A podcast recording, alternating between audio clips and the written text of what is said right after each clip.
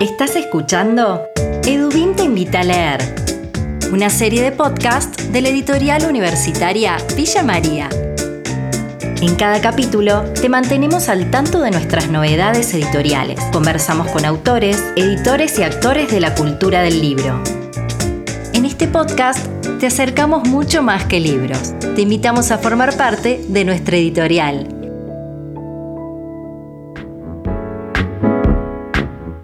Bienvenidos y bienvenidas al episodio de agosto de Edubim Te Invita a Leer. Una nueva entrega donde nos proponemos acercarles novedades editoriales, libros destacados y conversaciones con actores de la cultura del libro. En este capítulo van a escuchar a Diego Fonti, Damián Trucone, Ibero Martínez y Gustavo Borga. En cuanto a novedades, la colección de filosofía Doble Filo suma un nuevo título, Filología del Futuro de Ulrich von Wilamowitsch Muellendorf, traducido y comentado por Marcos Breuer. Para conocer más sobre la colección y el título, conversamos con el doctor en filosofía y director de Doble Filo, Diego Fonti. La buena noticia de este mes es el lanzamiento del proyecto Mis primeros libros, una invitación a leer juntos. Este proyecto se da en el marco del programa de desarrollo integrado, la Municipalidad de Villa María, la participación de Edubim y el apoyo de la Unión Europea. El destacado de este episodio es Pozo de Luz, el libro de poesía de Gustavo Borga, parte de la colección Lengua Viva, colección que tiene como fin publicar obras de escritores de Villa María. Por último, compartimos una conversación con Ibero Martínez, parte del equipo de libreros de El Espejo Libros. Una conversación para poner en valor el oficio del librero como parte fundamental de la cultura del libro.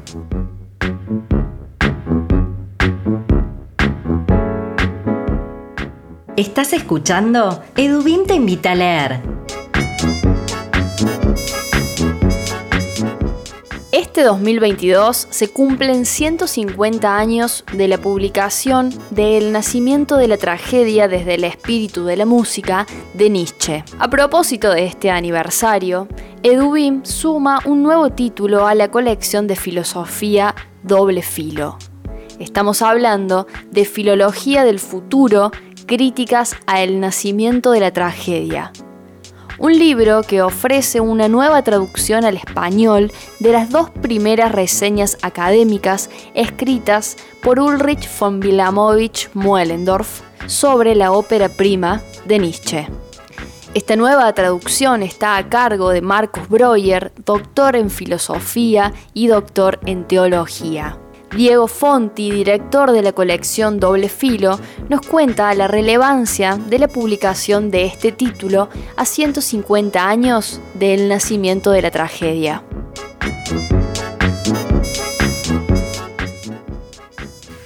Wilamowitz Mollendorf fue un íntimo amigo de Nietzsche y uno de los grandes sorprendidos cuando hace 150 años Nietzsche publica El nacimiento de la tragedia.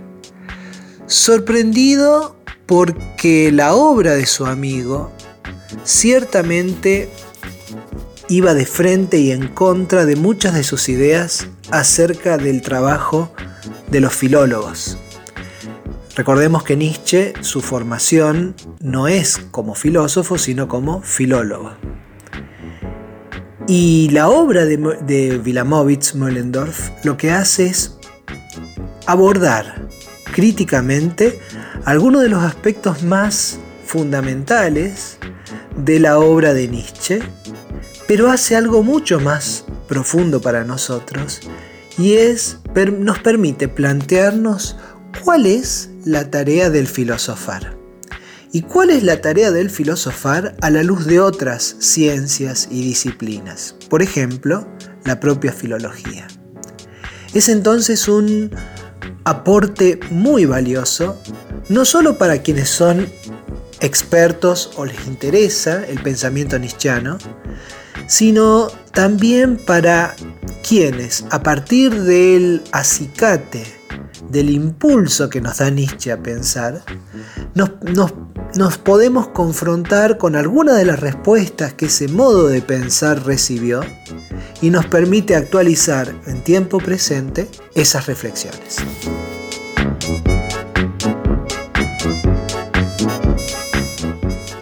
Diego Fonti también nos comparte el objetivo de la colección Doble Filo.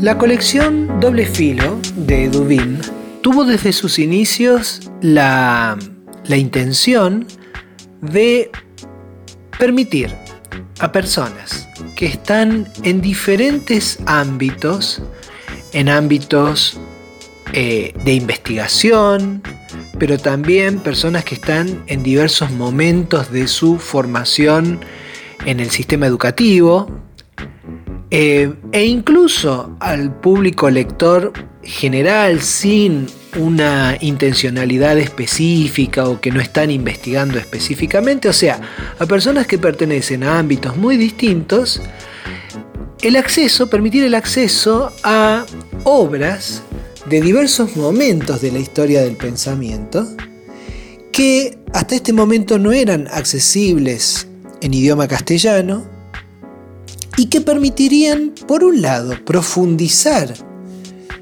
a los expertos, a las expertas en el estudio de estos autores, pero también por el tipo de obras que se han elegido y por el tipo de introducción que personas expertas de las traducciones, para las traducciones, que hicieron las traducciones, han, eh, han realizado, permitir al público lector en general acercarse y aproximarse a esas obras.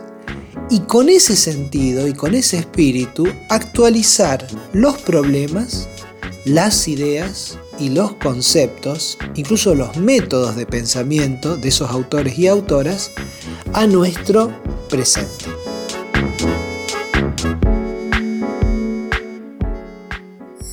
Esto no es solo un podcast de libros, es un podcast de noticias, de buenas noticias.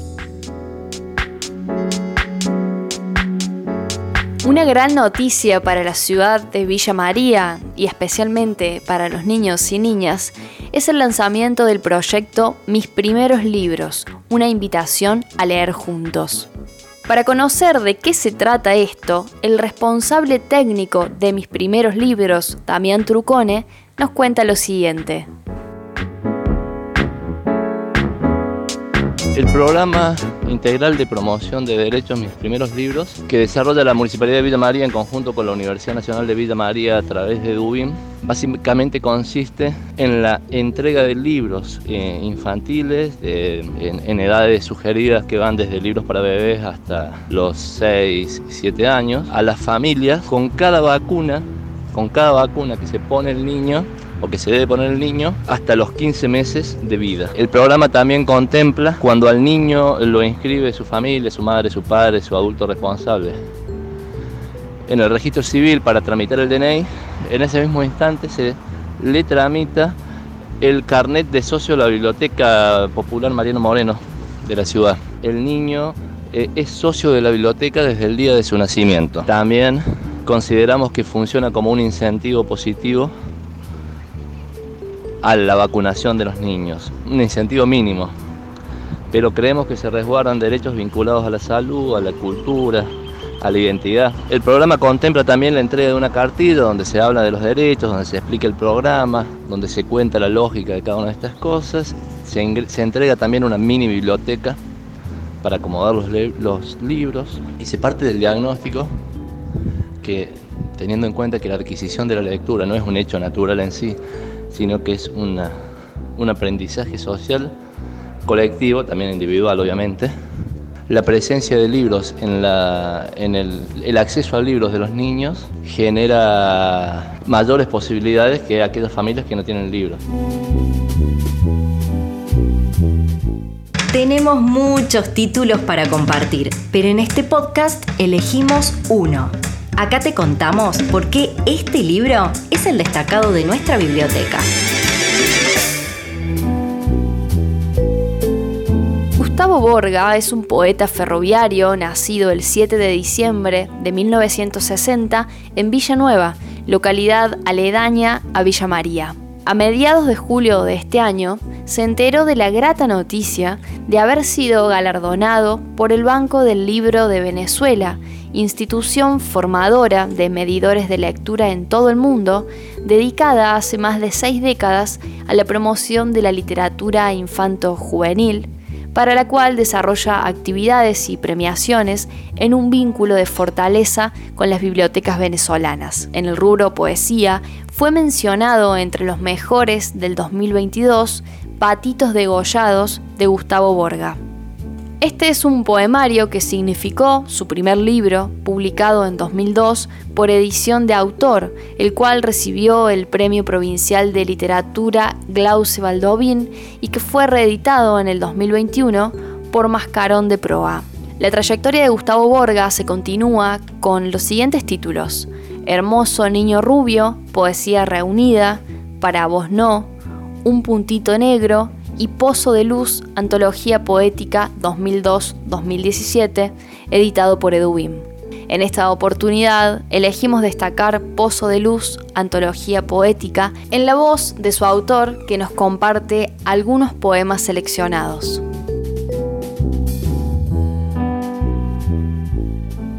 Éramos tres.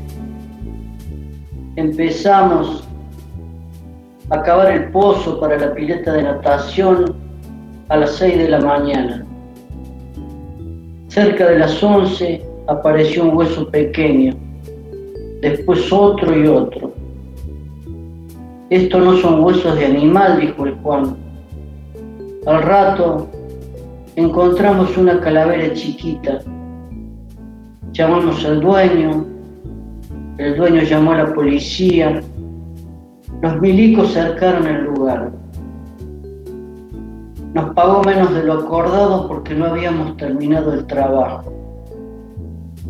Hace unos días pasé por la casa.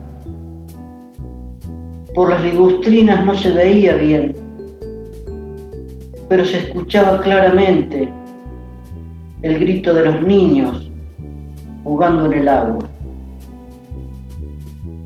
A veces pienso que la persona que aparece en la pantalla del televisor, abajo, a la derecha, en un cuadro pequeño, y nos hace seña desesperada con sus manos, nos está diciendo, en un lenguaje que todavía no podemos comprender, ¿dónde está Julio López? Dios es alcohólico una mañana se levantó muy temprano. Como siempre el pulso le temblaba. Se tomó dos ginebras. Dibujó tu cuerpo. Ya me colocaron la bomba en el cuerpo. Cuando suba al avión, buscaré entre los pasajeros al hermoso niño rubio.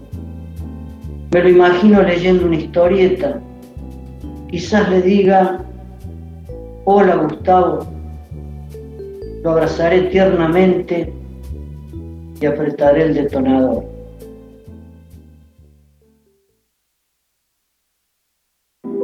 Entre lo analógico y lo digital, la cultura del libro se sigue expandiendo. Es el momento de conocer a un protagonista de la cultura del libro.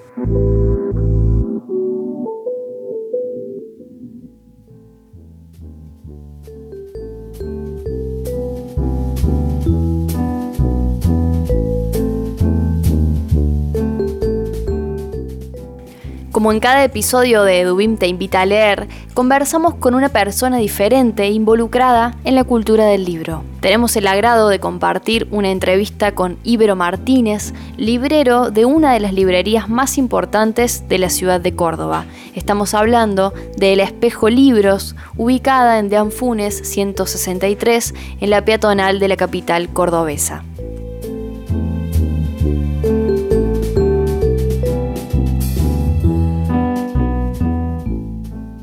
En una nueva edición de Edubim te invita a leer, en este segmento que dimos por llamar Difusores de la Cultura del Libro, nos cuestionamos qué está sucediendo entre lo analógico y lo digital con la difusión justamente de los títulos y del hábito de la lectura.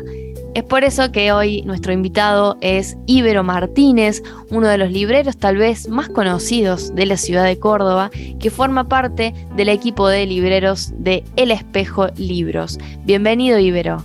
Hola Cami, ¿cómo va? Muy bien, muchas gracias por, bueno, por este ratito acá en Edubim te invita a leer. Y quería que, que comenzáramos eh, comentando un poco cómo nace el proyecto o cuál es la trayectoria que tiene el Espejo Libros?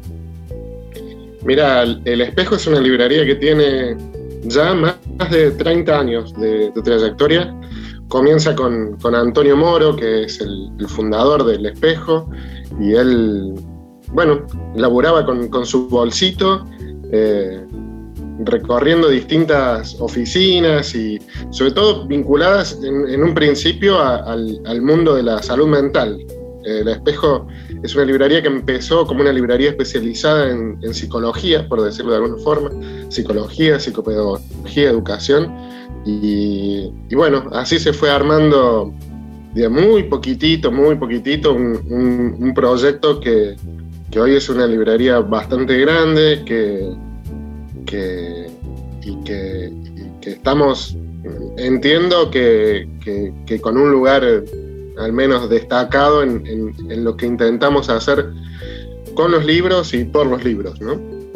Sí, sin duda, está en un lugar destacado y eso tiene que ver con la forma en que ustedes trabajan también en el espejo libros. Y en ese sentido quería preguntarte, bueno, ¿cuáles son los ejes o los valores sobre los cuales ustedes trabajan en el espejo?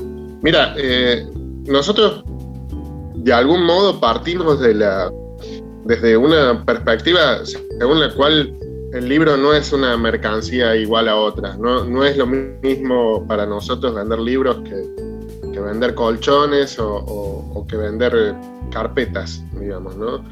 Nosotros siempre, el, el, equipo de libreros, de libreras, siempre, siempre fuimos lectores, primero que nada, viste, lectores, lectoras, y, entendemos el libro como, un, bien eh, cultural, pero que necesita un trato distinto. Y, me parece que eso de algún modo eh, es un, marco que, diferencia o destaca al espejo, siendo que en, otras librerías también hay equipo de lectores y, libreros y libreras, pero, pero el espejo me parece que eso, que hay, un vínculo que, cuida y respeta el libro como, como, un bien especial y particular que requiere, requiere conocimiento y también requiere, aunque suene remanido, requiere amor, ¿viste? O, cuidados o, detalles que, que cuando se tienen en cuenta las librerías comienzan a funcionar de algún modo eh, y bueno, no solo con esos cuidados, digamos, porque también puedes ser un excelente lector y si no tenés formación comercial, digamos, para que tu, librería esté ordenada, pague a quien le tiene que pagar, compre lo que tenga que comprar, eh, ser un gran lector y un pésimo librero también, digamos, ¿no? Entonces tiene que haber claramente un equilibrio entre, entre ese amor por, la, por los libros, un cuidado respecto a lo comercial y al y a lo administrativo, a lo burocrático, que, a veces es muy aburrido, complejo, pero que es un, cuidado que una librería que quiere subsistir siempre tiene que tener. Em, ¿Cuál pensás que es el rol del librero en el momento de comprar un libro? Porque hemos visto en la pandemia también cómo, bueno, se podían comprar o se pueden comprar libros eh, por internet, eh, ver el catálogo de las librerías. Digo, hay como un acceso que no es necesariamente personal a ir a comprar un libro, pero ¿cuál es el, rol del librero en la decisión eh, de, comprar un libro justamente? Bueno, yo creo que la, eh, parte del oficio librero tiene, tiene algún, algún mínimo detalle lúdico en el cual, al menos yo lo tomo así para, para no aburrirme después de tantos años, y es como tratar de descifrar el enigma que nos pone el cliente que nos visita en la librería. Tratar de descifrar el enigma de qué es lo que quiere y entender esa búsqueda y acompañar esa búsqueda y llevarla a, un destino en donde esa persona se vaya con, tal vez, no sé si lo que fue a buscar, pero se vaya con algo que la complete, que, que la ayude, que, que acompañe, digamos, que son las distintas funciones de un libro, pero yo entiendo el, rol librero, eso, como acompañar una búsqueda, tratar de descifrar eh, qué es aquello que, ese, que ese lector, esa lectora llega al espejo a buscar y tratar de descifrar qué es, eh, para lo cual hace falta conocimiento, oficio, hace falta tener los libros también, ¿no? O sea, porque un librero que habla de libros que no tiene, eh, también es, como un, saco vacío, ¿viste? Eh, entonces yo creo que es eso, el, rol fundamental del librero, de la librera, es entender qué es lo que está buscando quien entra a tu librería. Sí, además pienso en la idea de eh, acompañar, ¿no? Como, algo central. Sí, sí, es, es, eso, es meterse en, en, la piel de quien está buscando un libro, tratar de eso, de presentarle los libros, secreto del librero nunca sacar muchísimos libros, porque si hay alguien que tiene, tiene dudas, le generas más dudas todavía. Entonces, pero es eso, es acompañar una búsqueda y, no solo una búsqueda, sino que, tiene que llegar a un puerto e, esa, e, esa visita, digamos, ¿no? O sea, tiene, tiene porque hablar de libros que no están, de libros que pueden llegar, eh, con eso no se pagan las cuentas, digamos, ¿no? O sea, por decirlo de alguna manera, ni, ni los sueldos de, quienes laburan, ¿viste? Entonces, eh, es, acompañar una búsqueda que debería llegar a un destino, que no quiere decir vender cualquier libro, sino encontrar dentro de los libros que tenemos aquel libro que, ese lector, esa lectora están buscando o, o alguno muy similar, digamos, ¿no? Ibero, como para concluir, eh, sabemos que estamos como en un momento bastante complejo en, eh, bueno, en lo que a la edición respecta, debido bueno, a los precios del papel y a todas las dificultades económicas que atravesamos como, como país. Em, ¿Cuál sería el rol de las librerías o los desafíos más bien de las librerías en este contexto? Sobre todo, creo que la, hay una idea que, de la cual se habla mucho en, el mundo del libro, digamos, que es la, bibliodiversidad, ¿no?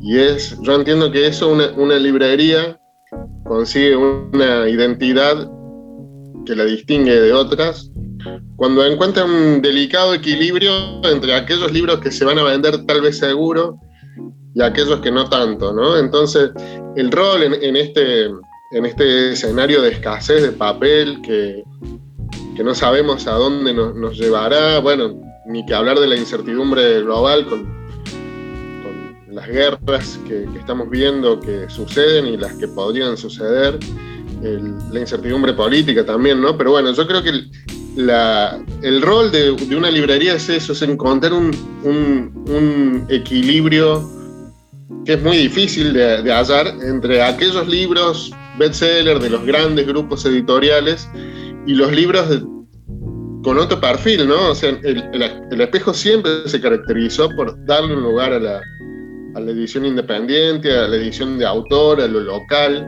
Entonces, creo que hay, hay eso, ¿no? una, búsqueda, seguimos con las búsquedas, pero una, búsqueda de un equilibrio entre aquello de alta rotación comercial, que es lo que también te ayuda a pagar sueldos y alquileres, y también otros libros de otra, con, menos impacto, digamos, menos capacidad de venta, pero que también hacen a la identidad de, una librería.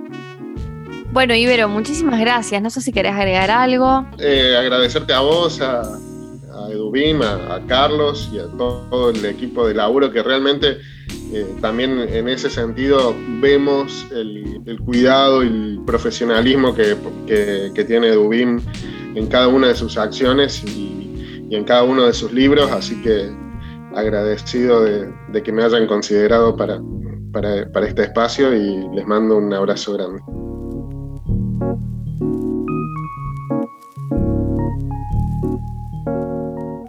Llegamos al final de otro episodio de Edubim Te Invita a Leer. Los invitamos a conocer nuestro catálogo en nuestra web www.edubim.com.ar. Ahora también encontrar nuestros libros de manera digital en digital.edubim.com.ar. Mi nombre es Camila Arguello, en la edición de este podcast estuvo Joaquín Roldán, en la gráfica Sebastián Periotti y nos ayudan a llegar a ustedes por redes sociales Agustín Foresta, por mensajería Carolina Vázquez y en la comunicación institucional Carolina Wild. En Instagram somos arroba editorial-edubim. En Twitter arroba edubim y en Facebook nos encuentran como editorial edubim.